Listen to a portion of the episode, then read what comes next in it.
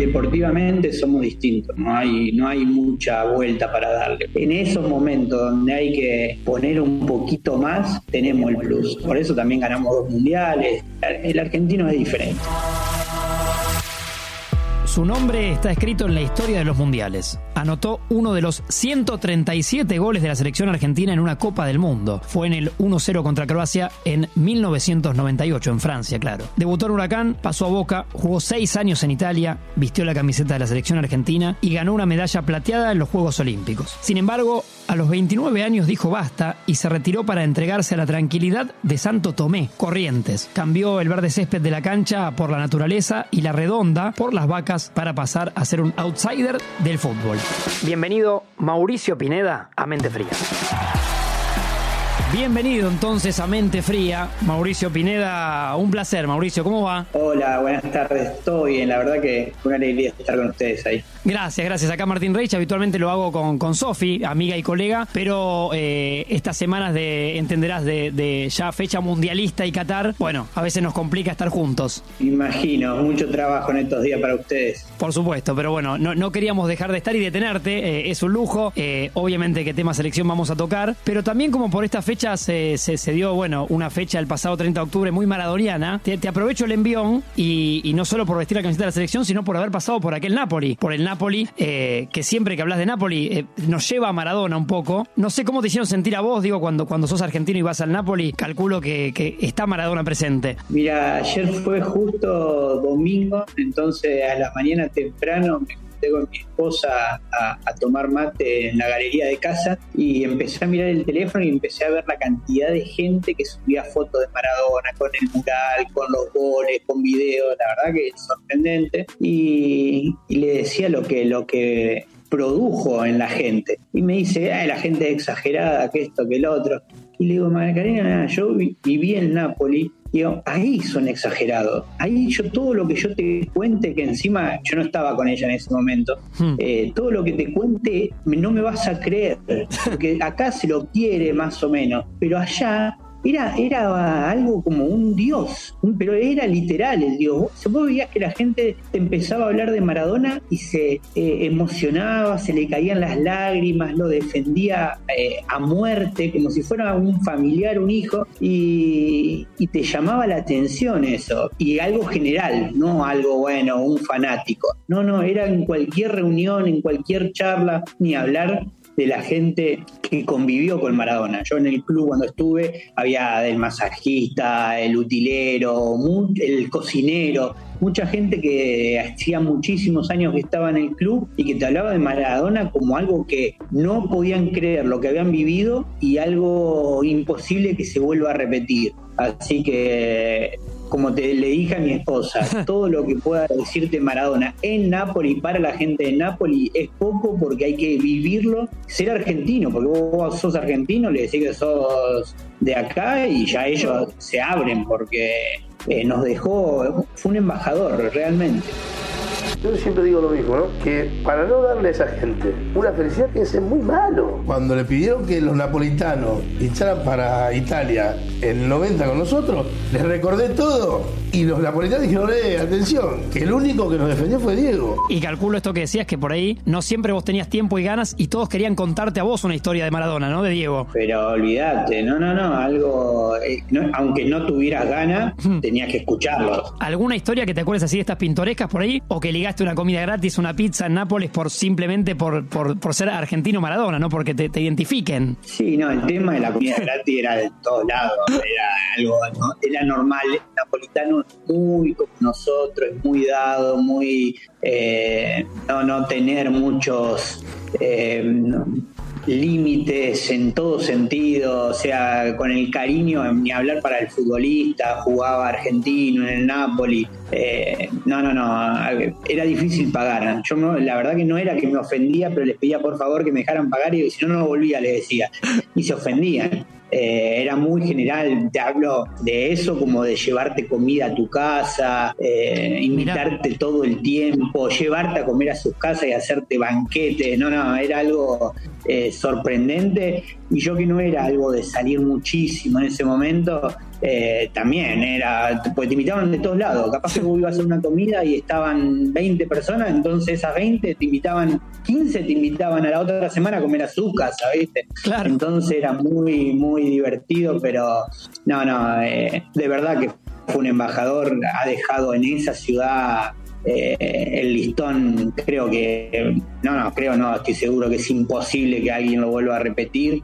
Y, bueno, fue, fue, fue lindo poder haberlo vivido, porque yo estando ahí como jugador, la verdad que me sorprendió ver lo que esa gente sentía, por eso te digo, el argentino lo quiere, hay demostraciones de cariño todo el tiempo, el napolitano va mucho más allá, mucho más allá. Y de esa época, Mauricio, tengo, tengo una data, vos corregime, eh, hoy está muy de moda el Tano Juliano Poser, ¿no? El nutricionista, este médico como excelso que trata a Messi, trató al Kun Agüero y varios se, ven con él en cuanto a la, nutrición y la dieta, que creo que en tu época por ahí se morfaba distinto, ¿no? No había tanta conciencia de, la disciplina. Pero sé que lo conociste a él, ¿no? ¿O lo tuviste? ¿Cómo es eso? Sí, eh, bueno, él empezó, eh, él trabajaba en el Udinese. Él vive en Pordenone, a 50 kilómetros de, de Udine. Sí.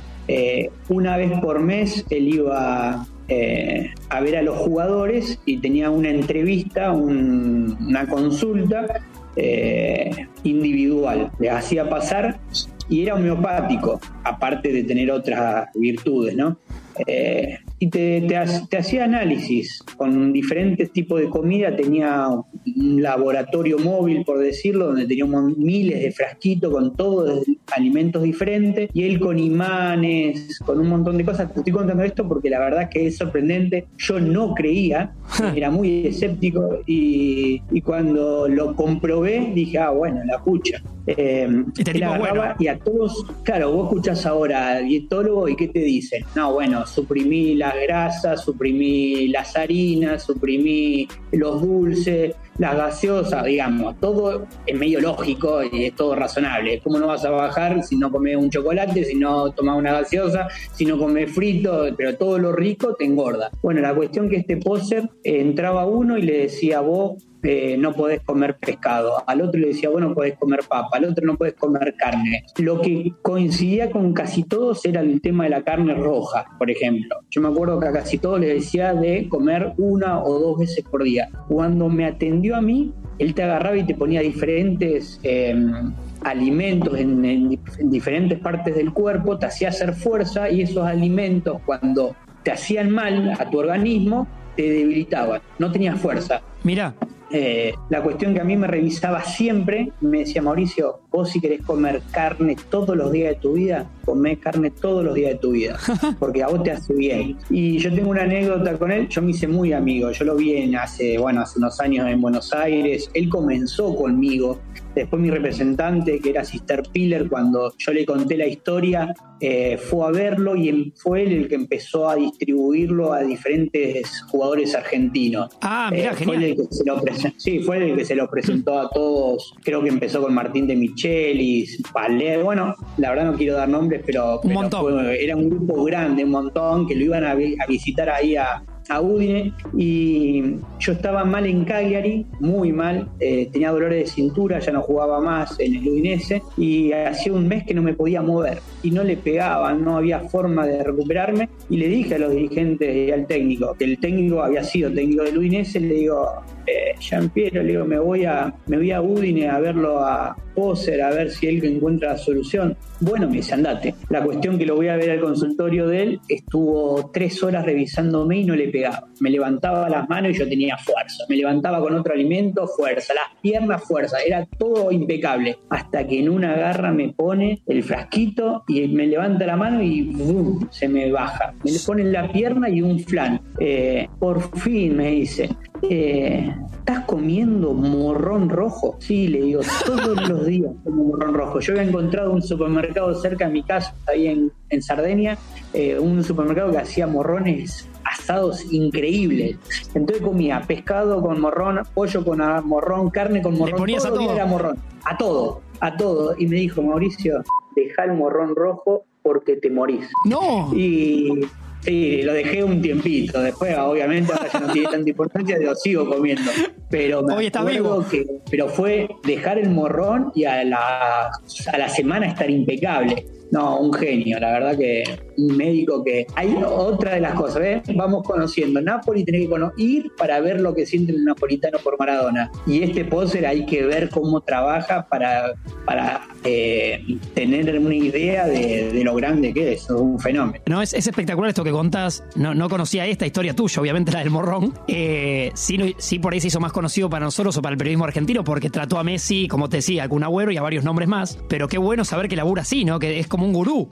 Yo eh, la palabra gurú la veo tan, tan como es, como es algo tan específico y tan, por lo menos conmigo, fue tan claro siempre que, ya no lo llamo gurú, ¿viste? Lo llamo como alguien que está preparado y, no es chanta, ¿viste? Si te tiene que decir algo, te estoy diciendo de alguien que era eh, un tipo súper reconocido, porque yo cuando me fui a Cagliari, él ya, ya hacía desde cinco años que lo conocía. Y cuando me fui a verlo, me estuvo tres horas en el consultorio y hasta que no encontró que el morrón me hacía mal, él no me soltó. No me dijo, Mauricio, la verdad no, la, no encuentro, andate. No, no, un fenómeno. Lo vi en Buenos Aires hace unos años y porque vino a ver a los jugadores de la selección, había algunos que estaban medio medio y se vino para acá. Sí. Eh, y no sé si no fue antes de un mundial, mira. Y la verdad que un genio, más un tipazo, la verdad que un, hermoso recuerdo. Sobre esas lindas relaciones que te da el fútbol, ¿no? Sí, sí, la verdad que uno conoce mucha gente que nunca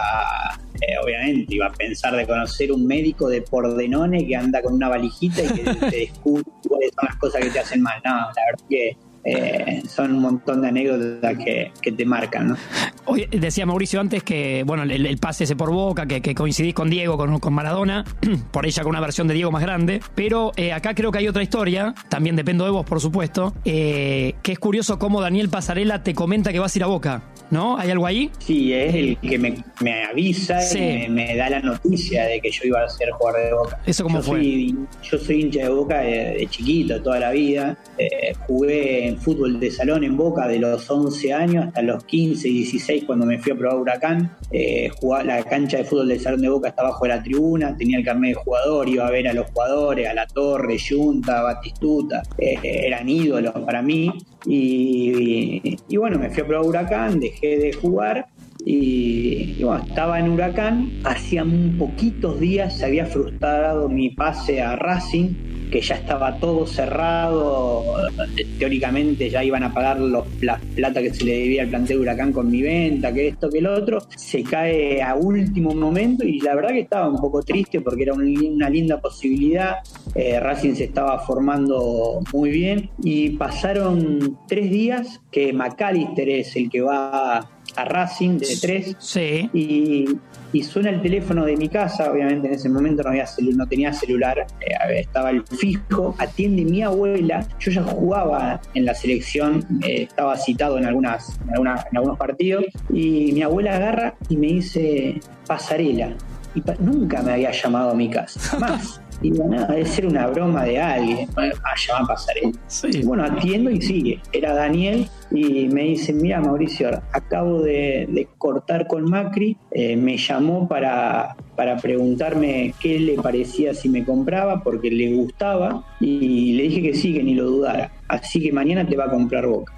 Ponele que serían las 4 de la tarde.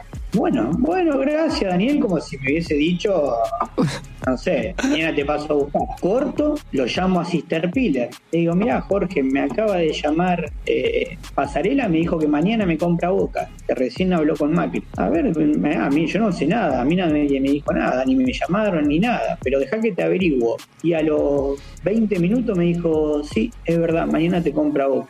Y al otro día me vendieron. Así que la verdad que, y me compró Macri a mí, no me compró Vilardo, que era el técnico. Vilardo en ese momento no quería jugar más con marcadores de punta, por eso se había ido McAllister. Sí. Y Macri agarra y le gustaba cómo jugaba yo, entonces eh, me compró. No, la otra anécdota también que queda. de, los llamados más lindos de tu vida, ese de, Daniel. Y hubo, hubo lindos, pero sí, el pase a boca para mí fue algo fantástico. Además tuve la suerte de caer en un plantel, eh, por ejemplo, Junta estaba, que no jugaba, no era tenido en cuenta por Bilardo, pero conocerlo personalmente a Junta para mí fue algo espectacular, era ídolo Junta y conocerlo como persona, eh, lo macanudo que era, buena gente, viste, esos con código. Eh, bueno, después todo el plantel de Boca, era un plantel Manteca Martínez, La Torre. Eh, ah, Verón, ¿no? Verón, Canigia o no? Canigia, Fabri. No, no, era un tremendo plantel el negro Cáceres, bueno, lleno de jugadorazos y caer ahí, la verdad que fue fue emocionante. Después empezar a, jugar en la cancha de Boca. Eh, yo era hincha de Boca y sentía envidia de los chicos que alcanzaban la pelota. Decía, ¡qué lindo un día alcanzar la pelota ahí a los jugadores! Y pensar capaz de, ganar un clásico sobre la hora hmm. eh, con un pase de gol o, viste, esas cosas que tuve la suerte de vivir o que la hinchada grite tu nombre antes del partido o que te ovacionen. La verdad que, fue una, linda experiencia, de lo más lindo. Y, ahí se logra, Mauricio, porque este podcast se llama Mente Fría, en, esos momentos que, vos marcas tanto sentimiento y encima es tu laburo, sos profesional y tenés que jugar a la bombonera, eh, realmente necesitas mente fría, calculo, ¿no? Para aislarte de todo y rendir. Sí, siempre fui frío, en muchas, en, en todo prácticamente. Muy poco demostrativo en las alegrías. A ver, eh, jugué el mundial y sí, todo bien, pero tampoco es algo extraordinario. No, no descubrí eh, una vacuna contra el COVID, ¿viste? por decirte. Y, lo tomaba como algo normal y no lo era. ¿viste? Hoy a la distancia, uno viendo las pocas personas que tienen ese privilegio. Yo, por ejemplo, vivo hoy en un pueblito de 40.000 personas donde eh, cualquier jugador, tal vez de acá del pueblo, nunca tuvo ni siquiera la posibilidad de, pisar una cancha de fútbol. Entonces sí, eh, y, de buen nivel, estoy hablando de gente que, viste, yo voy a juego en veterano y voy y decís, a la pucha, es lo que juega este viejo como yo.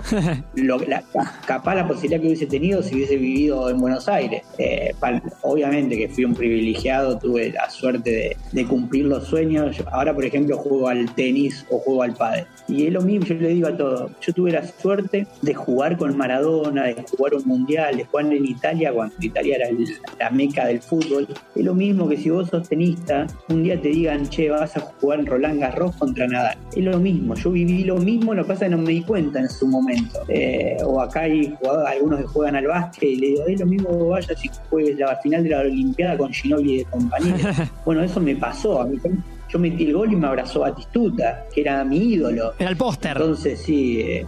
Era el póster, digo. Sí, sí, salió en la tapa del diario, todo. Yo abrazado con él, una cosa totalmente irreal. Como Pineda iba a hacer el gol y Batistuta iba a abrazarte al lado. Algo increíble. Por eso te digo, uno vive y es frío en muchas cosas. Eh, y para jugar en Boca, la verdad que lo fui. No, no, no, no, no, no tuve nunca ese viste miedo de, errarle. Pasé joven, pasé con 20 años, me compraron. Y, la verdad que jugué un solo año, pero eh, anduve bien, tuve eh, muchos partidos muy buenos, la gente me quería mucho. Bueno, la forma de jugar mía era, era mucho sacrificio, entonces sí. cancha de boca eso paga, ¿no? Eh, ya yendo a esta selección, por ahí, te, ¿hay, hay alguno de, estos laterales del momento que le ves algo de Pineda? No, sí, a mí los, dos que ahora que pintan que van a jugar más de titular, igual son parejos con, con los suplentes también, eh, Acuña me encanta, no es un lateral, la verdad, es un volante que lo han transformado en lateral. Y, Molina también, Molina ha tenido partidos muy buenos, creo que es el, socio ideal que le faltó a Messi otros, en otros mundiales, es la verdad. Claro, para abrir el juego. Siempre digo, pero claro, eh, Messi obviamente que es el mejor jugador de la historia y, va a jugar bien siempre. Hmm pero Jordi Alba lo ayudó mucho a Messi eh, a, generar su juego. ¿Por qué? Porque le creaba el espacio. Obviamente que hoy Jordi Alba no es ni el 1% de lo que era cuando jugaba Messi, porque vos necesitas al diferente. Yo, por ejemplo, era corredor y era parecido a lo que hacía Jordi Alba en Huracán o en Boca, pero tenía que tener a un Huguito Morales, a un Víctor Hugo Delgado para que ellos generaran la diferencia y a mí me la tiraran para dejarme solo, el centro y que a otro hiciera el gol. Bueno, eh, a Messi en la selección le faltó eso. Messi con Zabaleta, por decir, que siempre yo lo tomo como ejemplo. Zabaleta fue un muy buen jugador, pero no era justo el marcador de punta que necesitaba el juego de Messi. Mm. Messi estaba acostumbrado a jugar con Dani Alves, un 4 que capaz no es tan bueno en la marca, pero que técnicamente claro, entonces le generaba ese espacio. Y el defensor, siendo marcador de punta, si vos tenés que marcar a Messi y encima te pasa por atrás Dani Alves todos los tiros, esa elección de a quién dejó libre Jordi Alba metió 20.000 goles con Messi, pero porque Messi lo dejó solo, porque a Messi lo marcaban de a tres. Si hubo, pero Jordi Alba también le creó muchos espacios a Messi, porque la vez que el defensor decidía seguirlo a Jordi Alba, capaz que lo dejaban mano a mano Messi y Messi mano a mano te mata. Entonces esa es la combinación que creo. Y hoy la selección la, tiene. Con Molina y con Acuña vos ves que Molina es algo impresionante, cómo pasa el ataque, cómo crea el espacio.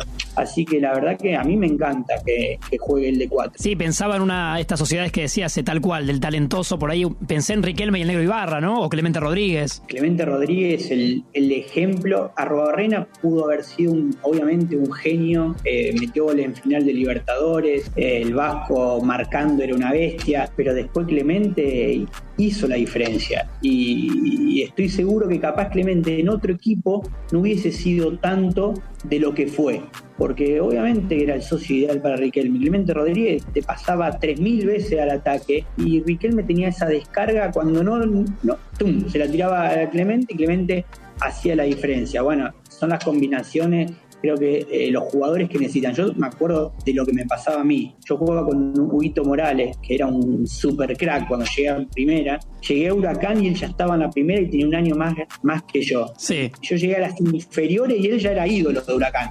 Eh, con 16 años, era un genio. Cuando llego a primera, eh, Pinedita, vos dámela a mí y corré. Y, y, yo hacía eso, yo se la daba a él, él agarraba, daba vuelta, enganchaba para el medio porque era diestro, jugaba por izquierda, y en un momento la pelota me llegaba adelante en el momento justo, no, son jugadores que eh, son diferentes, eh, hacen cosas que no son fáciles y bueno, son 10 veces mejores jugadores que los marcadores punta, ¿no? ahí. Y Mauricio, para eh, ahí enfocándonos en el Mundial en sí, en tu Mundial, el de Francia 98, para los que no llegamos obviamente a este nivel de fútbol y nos encanta, eh, ¿qué te acordás de hacer, de hacer un gol en un Mundial? De, ese gol, ¿no?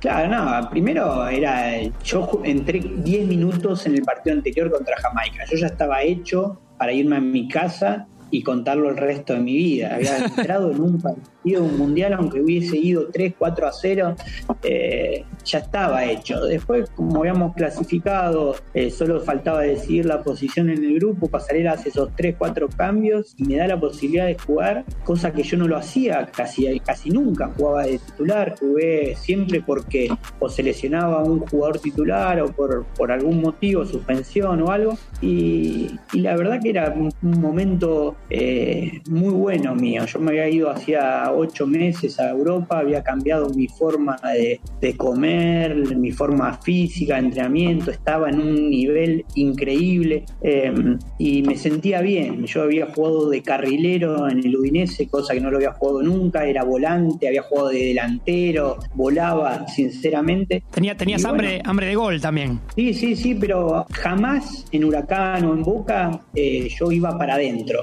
siempre iba por afuera, tiraba al centro y mi, jugada era esa. Sí. En cambio, en el Udinese sí, ya había hecho diagonales, pero te estoy hablando de seis meses antes, nada más. Había jugado de delantero, había jugado de cualquier cosa en el campeonato. Y bueno, llegar al mundial, tener la posibilidad de jugar de algo parecido, Pasaría me pidió algo, algo similar.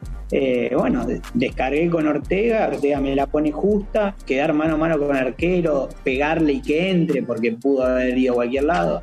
Y, y, nada, y la sensación de, de, pensar en la familia, ¿no? Uno piensa, uh, los, mis hermanos, mi mamá, mi papá estarán mirándolo por televisión, la alegría que deben tener. Todo esto siguiendo el partido, porque uno tiene que seguir jugando.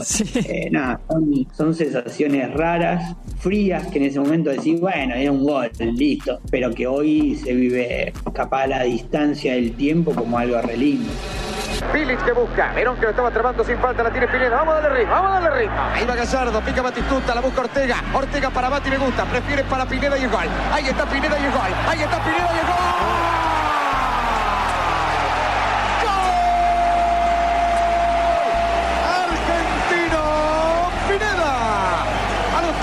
5 tiempo habrá hecho pocos goles en su vida, pero nada menos que uno en la selección. Argentina 1, Croacia 0, Pineda. En un mundial, además, en un partido clave para él porque está reemplazando al capitán argentino Pineda de zurda entrando vacío, mete el primer gol del partido, el gol de la Argentina. El gol y el festejo de Batistuta. De verdad que Pineda definió con mucha sangre fría. No, y está bueno que te me gusta que te lo acuerdes también que me dijiste antes y me abraza Batistuta, el primero que llega es Batistuta. Sí, sí, yo no metí muchos goles, pero siempre eh, tuve la costumbre, porque me parecía lo lógico, de abrazar al primer compañero que, que, que tenés, o al que te dio el pase, es una de las dos. Sí. Eh, no entiendo esos jugadores que van y corren, le dan el pase para empujarla y salen corriendo para el otro lado del que le dieron el pase y, y besan la camiseta y abrazan a la gente, digamos. Eh, tu compañero eh, for- formó parte de, esa alegría. Si no era por él, no, no, no, no estaba. Y es lindo compartirla. Entonces, siempre abracé el primero que encontraba y obviamente meto el gol, salgo corriendo para el mismo lado por donde iba y el primero que encuentro es Batistuta, que venía acompañando la jugada. Así que eh, sí, obviamente que Batistuta, imagínate, cuando sale campeón en Boca con la torre, yo lo, lo miraba en la tribuna esos partidos. Qué hermoso, qué hermoso todo. Y, y ahora ya a, a tan poco de un mundial. eh, bueno, Scaloni que jugaba de lateral, ¿no? Eh, De alguna manera es parte de tu gremio, Lionel Scaloni. Eh, ¿te, te gusta como técnico, cómo gestiona estos años de, de, de Scaloni? Sí, obviamente. Creo que hoy, hoy, ya después de ver todos estos años que pasaron, eh, se lo valora muchísimo lo que ha conseguido. Eh, yo creo que no es solamente Scaloni, creo que la inteligencia de Scaloni estuvo en formar el cuerpo técnico que tiene. Si vos sos Scaloni y tenés atrás a Samuel, a Ayala y a Aymar, que son tres, primero son tres personas que ninguno son conflictivos, son tres personas de mucho respeto, que el hincha de River lo respeta a Samuel, el hincha de Boca lo, lo respeta a Aymar, eh, jamás alguien va a hablar mal de ellos, o sea, todo el mundo coincide de que, son buenas personas, entonces creo que eso, eh, ese conjunto de personas han hecho que los jugadores le tengan muchísimo respeto. Eh, yo me acuerdo cuando nosotros no, estábamos en la selección, éramos un grupo de jugadores que la mayoría eran, eran figuras, Batistuta, Simeone, Verón, Almeida, todos eran figuras en su equipo. Eh, pero vos, el cuerpo técnico estaba eh, Gallego, Pasarela, Isabela. Sí. Y decía, jugábamos los picados y capaz que te ganaban ellos, este viejo, gordo y todo. Y decía, un día jugó Sabela porque faltaba uno y casi fue el mejor de los 22. Y entonces decís, no, pará, se ponía a patear los tíos libres Batistuta y aparecía Pasarela y se la metía en el ángulo. Y vos decís, ¿qué le vas a decir a esto? Que son campeones del mundo, ganaron todo, saben, porque vos escuchabas y de fútbol sabían mucho. Entonces ese respeto, esa confianza se transmite. Y, creo que Scaloni encontró esto, que no, la verdad que no, lo hablo desde afuera, ¿no? Sí, sí, sí, sí. no- no- no lo conozco, Scaloni, no sé cómo hablará personalmente con los jugadores, pero vos te das cuenta cómo los jugadores lo, lo tratan, cómo lo festejan con ellos, cómo hay un hay unos códigos bien claritos, entonces el grupo eh, se, se re- te das cuenta de que está unido, que tiran para el mismo lado, cómo corren todos en la cancha. Eh, no, la verdad que uno le da mucha esperanza y, y era algo que me parece que hacía mucho tiempo o los cuerpos técnicos anteriores no habían conseguido. No, no, es cierto. Yo noto lo mismo que vos eh, y, y los jugadores te lo dicen. Viste, las ganas de juntarse que tienen cada vez que no se ven. eh, parece más un grupo de amigos por momentos que, que una selección. Sí, sí, además cómo juegan en la cancha. Eh, vos te podés equivocar en la cancha y ves que, a ver, los Chelsea la pierde, da un pase malo y salen corriendo tres como locos para cubrirlo. Que es la clave del fútbol. Vos, si alguien se equivoca, vos no podés quedarte puteándolo, eh, che, te equivocaste porque te hace el gol, si ya dos son los que se equivocan y quedan mal parados. Entonces, eh, está eso, a, a mí me pasó de jugar con jugadores que me llevaban muy bien, que yo los quería como personas, y jugar con jugadores que te llevas mal. Te estoy hablando de eh, las posiciones que a uno, eh, a ver, por ejemplo, yo soy marcador de punta por izquierda. Sí. Mis socios, ¿quiénes son? Son el 5 y el volante por izquierda. Es ese triángulo en esa parte de la cancha que yo me tengo que llevar bien. Si yo juego con un volante por izquierda que tengo mala relación personal, y la verdad que no le hago favores. no le paso por atrás tantas veces, o le paso una, si no me la dio, ah, en la próxima arreglátela solo, o si te la perdés, en vez de salir a cubrirte, me meto atrás y que te patea al arco el que la trae tuyo y si te mete el gol te jode, digamos. La vida misma, ¿no? ¿eh? La sí, totalmente. En cualquier trabajo. Hey, che, eh, tuve una mala noche, hoy no voy a trabajar, trabaja por mí. Y hay alguno que sea albanil, sea lo que sea, le va a dar una mano o no, dependiendo de la relación. Bueno, en esta selección me parece que esa, esa, ese, ese grupo se ha formado, mismo los suplentes cuando entran a jugar están todos medio en la misma sintonía, así que, que él, por eso te digo lo que, lo que a uno le llama más eh, las ganas de, de vivir este mundial con más esperanza.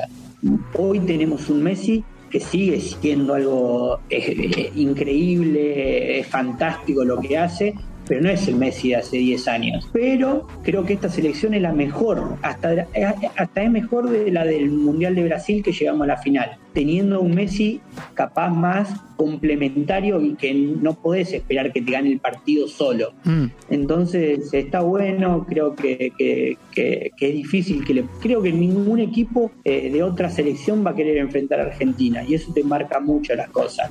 Ven en Argentina un equipo sólido, que antes me parece que si vos te daban a elegir, eh, capaz que lo querías enfrentar. Está bueno eso que sí, sí, totalmente. Siento que hay un respeto mundial, ¿no? Ya, ya para todos. Sí, y, por eso te digo, y no es solamente por, por Messi. Hoy Messi no es el Messi grande. Vos me decís, a ver, en Rusia, ¿quién quería enfrentar a Argentina? Cualquier selección, todas. Sí. ¿Por qué? Porque no teníamos eh, buen equipo. La verdad, hay que ser sincero. Y, así pasó en, en estos últimos mundiales, capaz. En cambio, en esta, yo creo que si tenés que elegir, Francia, Brasil y Argentina no las quiere enfrentar nadie. Y, ahora que se vienen estos momentos de, la lista definitiva, viste que se sabe que a un técnico lo desvela y que todos en Argentina tiramos 500 nombres porque todos somos técnicos. En ese momento de Francia 98, ¿vos sabías que estabas en la lista final o, la esperabas como, como casi cualquiera? Mira, yo eh, me había ido de Boca, me fui a préstamo al Udinese en noviembre del 97 porque estaba siempre en todas las listas. Yo había jugado Olimpiada, había jugado Copa América, había jugado las eliminatorias eliminatoria, había jugado eh, casi todo, pero siempre agarrado con las últimas deditos. Claro, porque en mi posición estaban Chamot, Sorín, jugadores que, que, eran fuertes, ¿viste? Entonces era difícil ganarme un lugar seguro. Sí y me fui porque, bueno, tuve un conflicto con el Bambino Veira, me fui al Udinese para jugar y tener un poco más de vidriera que no iba a tener. Y los primeros seis meses en Udine yo no fui ni al banco de suplente. Yo ya me había olvidado del Mundial. Yo ya sabía que no iba a jugar el Mundial y juego los últimos 10 partidos en abril. Yo habré empezado a jugar y juego los 10 últimos partidos en el Udinese que era algo increíble. Era todo, todo positivo. salía todo. Bueno, todos los me salía todo, todos los partidos era figura. El Udinese tenía un súper equipo. Eh, salió tercero de ese campeonato. Eh, era un equipazo terrible. Y me salía todo físicamente, volaba. Y Pasarela en uno al segundo o tercer partido que juego, me cita para un amistoso en la cancha de Vélez contra Bulgaria. Y un minuto antes de entrar a la cancha me dice: si jugás bien este partido, te vas al mundial. No. Eh, yo, tenía una buena relación con él, él me quería muchísimo, yo también obviamente. Eh, bueno, me dice así y bueno, y la verdad que jugué bien, eh, fui, parejito como jugaba yo y, me quedé tranquilo. Y después en, Udine la verdad volví y era todos los partidos, yo le muestro a mi hijo ahora, le muestro, tengo los recortes que mi papá me guardaba, y él ahora le, le gusta más el fútbol que esto que el otro y le muestro y yo ni hasta yo me sorprendo porque en todos los partidos de ese año premundial era todos los partidos figura. Y, bueno y llegué con un buen nivel obviamente. No, no me daba para ser titular pero pero sí, no, no fue algo que me sorprendió, por esto que te cuento que Pasarela me dio ese ultimátum, digamos. No, igual siento que esto que te dijo Pasarela es, es habla de un técnico que da en la tecla, viste, que toca cada tecla, pues no somos todos iguales, porque por ahí si en lugar de decirte esto a vos se lo dice a otro, sabe que eh, lo, lo, puede, viste, le puede poner una presión que no va a poder llevar. Vos evidentemente ya sabía quién decirle y cómo ibas a rendirle. Sí, bueno, eh, eh, este tipo de técnicos obviamente que saben los conocen a sus jugadores, saben con quién hablar. Eh, a mí mi forma de ser no me iba a cambiar mucho ese partido, Hmm. aunque me lo dijera dos minutos antes. Mi señora, a ver, yo le cuento, por ejemplo, ¿y vos dormías antes de los partidos? Yo apoyaba, como el día de hoy, yo apoyaba la cabeza en la almohada y me desmayaba. Cuando, digamos, nunca... eh, y hoy se sorprende porque me ve y me dice, ¿cómo puede ser? Porque le digo chau y, y es chau a los 10 segundos. Y, y me pasaba lo mismo en el fútbol, como se llama. Era entrar a jugar porque en definitiva es un partido de fútbol que no sabes cómo te puede ir, pero que iba a dejar lo mejor posible. Yo iba a correr, iba a hacer todo lo posible para, para que por lo menos pelearla. Después si tiraba bien el centro y le caía en la cabeza al 9 y el 9 hacía el gol, buenísimo. Pero que me iba a tirar a los pies, me iban a tener para gambetear tres veces para llegar al arco, seguro. Entonces, bueno, eh, mis armas eh, las, las, las ponía siempre en juego. Y las cosas, las debilidades, las trataba de tapar, porque obviamente las tenía. Sí, sí. Y, perdón, Mauricio, pienso que hablas eh, también de, pasarela como, como, como técnico. Eh, en la mala, cuando ya quedan en Francia 98, digo, ya saben, se saben eliminados. Vos ya agradecido con él, digo, ¿te acordás de alguna palabra que le dijiste? O gracias por, por tenerme en cuenta, o alguna despedida ahí. No, la verdad que no, no, no, no me acuerdo de, obviamente, nos hemos saludado todo, después cuando nos fuimos, es una de las cosas que me arrepiento. Yo me aparté del fútbol, me, me, me, me fui totalmente, me retiré joven a los 29 años y una de las cosas que me echo en cara es no haber tenido una se- se- seguido un contacto y una relación, obviamente no una relación capaz de amistad, pero sí de, de una llamada cada tanto para, para saber cómo estaba o, o tener un... Eso sí me arrepiento. Eh, Yo no, no, no, no soy de tener muchos amigos en el fútbol, de hecho muy poquitos, pero eh, con Pasarela sí, me hubiese gustado. eh, tal vez en ese momento no había tantos celulares, no era tan fácil, no había redes sociales. eh, estábamos en otro continente, no, pero pero me, me faltó, me faltó mantener esa relación porque la verdad que, que tengo que estar agradecido eternamente porque fue alguien que conmigo se portó eh, no 10, 11 puntos, para lo que sea, ¿eh? para las cosas buenas y para las malas fue siempre muy honesto conmigo siempre. No, y es, y es una linda historia o medio romántica para el fútbol de hoy. Siento que él tan identificado con River y, y vos con Boca. Sí, nada, bueno, pero a ver, a él cuando le iba mal en- con River, a mí me, me dolía como, como, como, como persona que él estuviera pasando eso. Hay cosas que uno no, no se la desea a nadie. Eh, El otro día, por ejemplo, el tema de Boca y River en la final de este último campeonato fue un ejemplo. Sí. Fue algo extraordinario lo que pasó, porque uno no, no tiene dimensión. En otro país no pasa ni de casualidad. Juegan caminando lo de Independiente y lo de River en otro lado. Pero seguro, termina 3 a 0, 3 a 0 de los dos lados. Sí, es cierto. Y yo siempre cuento, yo me fui al mejor fútbol del mundo y en todos los clubes donde estuve eh, hubo cosas raras, en todos. En- entonces, eh, en Argentina no, en Argentina sí podía haber, decir el tema de la, de la incentivación, que un amigo te llamara de otro club y te dijera, hey Mauricio, ganen, ganen, ganen, que le damos un premio, pero ganen, no, No pierdan. vayan, no pierdan. A mí en Italia me pasó, hey, pierdan, ¿cómo pierdan? ¿Viste? Y, eso es lindo. Y lo que se vio el otro día, tanto sea para lo de Boca y para lo de River, creo que fue fantástico. Después, bueno, hay gente que es fanática, que eh, le dimos el campeonato al rival, pero, pero como deporte, que encima esto es deporte, eh, fue fabuloso. Con, con esto de Italia que decís, o sea, calculo que tenías que, que- que usar, eh, no sé, artilugios tuyos para por, por- por por lo orgulloso que somos los argentinos y el jugador argentino, como contás, que quiere ganar. eh, o tenés que o hacerte lesionado o que no sé qué hacías, digo. Sí, con- en un partido mm, le avisé, apenas hasta último momento, el viernes muchachos, si siguen con esta decisión no hay ningún problema, me avisan, el viernes me tira la pierna, jueguen ustedes, el papelones yo no hago. Eso fue, eh, bueno, se, después se supo, ¿no? Pues la Juventus le hicieron descender. Exacto, sí, ganado Justo, justo el partido ese con el Udinese, que era la, última fecha del campeonato, eh, por eso después lo sancionaron. Y no jugaste. suplente, ni en- no, no, estuve de suplente y ni entré. Y, y después me pasó en otros clubes.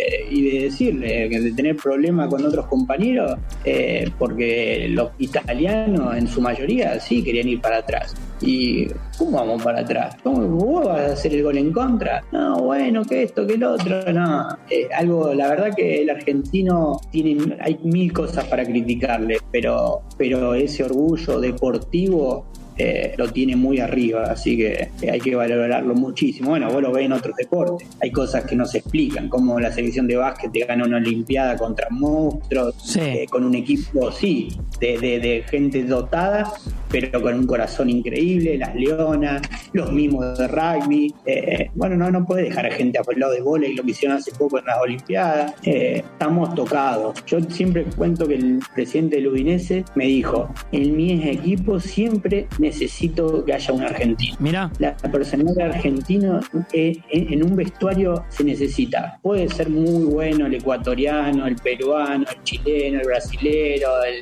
danés, el de Suecia, pueden ser fenómenos, pero dame un argentino en el vestuario que cuando hay lío cambia. Yo me acuerdo en el Udinese, cuando casi nos vamos al descenso, fue el último año que me quedé, eh, no quería jugar nadie nadie quería jugar. Estábamos, jugábamos uno de Costa Rica, era una banda, pero los dos argentinos que estábamos los salvamos al descenso. Fue algo espectacular, los salvamos en la última fecha, pero, pero ahí se vio eh, lo que era. Pero bueno, son, son anécdotas. No, no, sabes que eh, Papu Gómez me dijo algo muy parecido cuando estaba en Atalanta, viste, y Papu era figura y capitán, que, también tenía esa relación con el presidente en ese momento muy buena y, era, había sido futbolista el presidente de Atalanta y le decía algo parecido, como que, el argentino era distinto. No, sí, deportivamente somos distintos. No, hay, no hay mucha vuelta para darle. Podés discutirla, viene un amigo chileno y te carga y te dice, ah, que vas a ser distinto. Somos distintos. Lamentablemente somos otra cosa. La, en esos momentos donde hay que poner un poquito más, tenemos el plus. Eh, bueno, después por eso también ganamos dos mundiales. El argentino es diferente. Y la última que te pregunto, que es más simpática para, para, cerrar, eh, me acuerdo que hay un partido udinese que vas al arco y, y, el tiro libre patea el fenómeno, el gordo cariñosamente Ronaldo, ¿no? Sí, un fenómeno.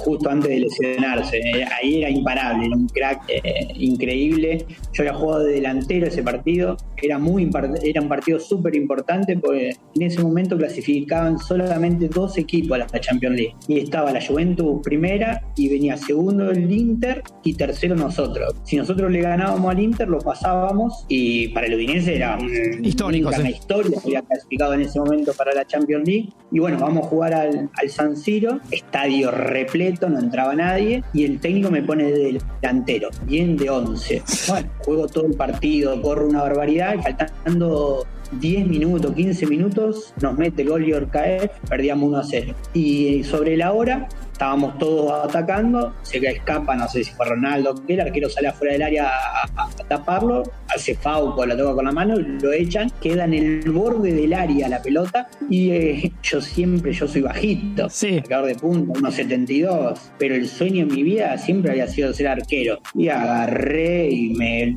iba a entrar un brasilero amoroso, iba a entrar al arco y digo, no, no, no, que vos dejame entrar a mí, déjame entrar a mí. Y me pongo los guantes, me pongo el buzo, me preparo todo. Y claro, armo la barrera, en el borde del área había 20 jugadores, no veía nada. Y me acuerdo que, bueno, estaba por patear y en una de esas yo estoy mirando así a que pateé y ya se escuchó el gol y yo todavía no me, no me había ni tirado. Y me, me tiro, me pasa la pelota por arriba de la cabeza después que pegó en la red, no, un papelón.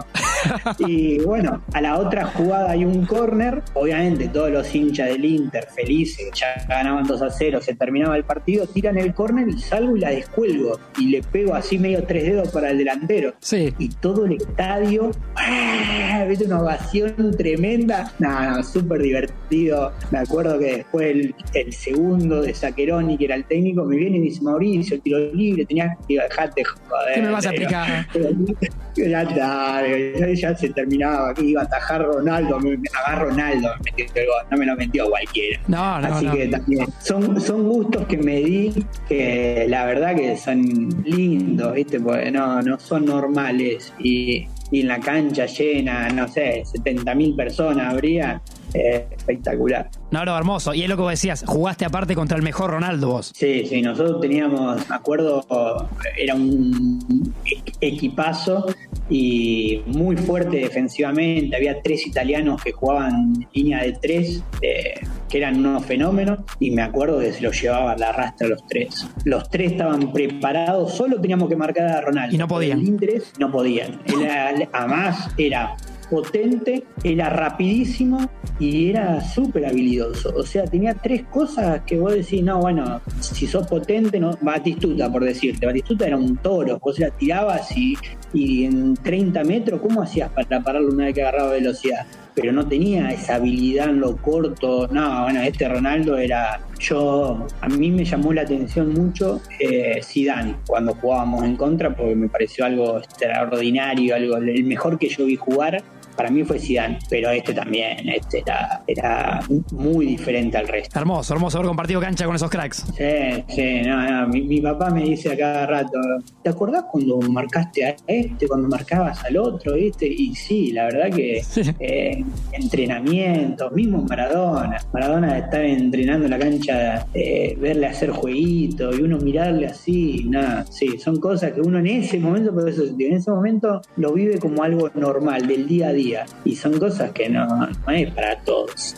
son para muy poquitos. Bueno, Mauricio, ha sido un placer. Espero que la hayas pasado muy bien. Eh, esto, esto es Mente Fría. Te agradecemos de corazón acá desde ESPN y Heineken eh, por esta rica charla. Bueno, bueno, un gusto. La verdad que obviamente se notó que la pasé bien, así que espero que, que le haya gustado. Y bueno, para cuando quieran, un placer para mí. Dale, dale, dejaste muchos títulos, así que está, está buenísimo. Yo creo que la gente se va, se va enterando por vos de cosas que no sabía. Un abrazo. Abrazo grande. Gracias.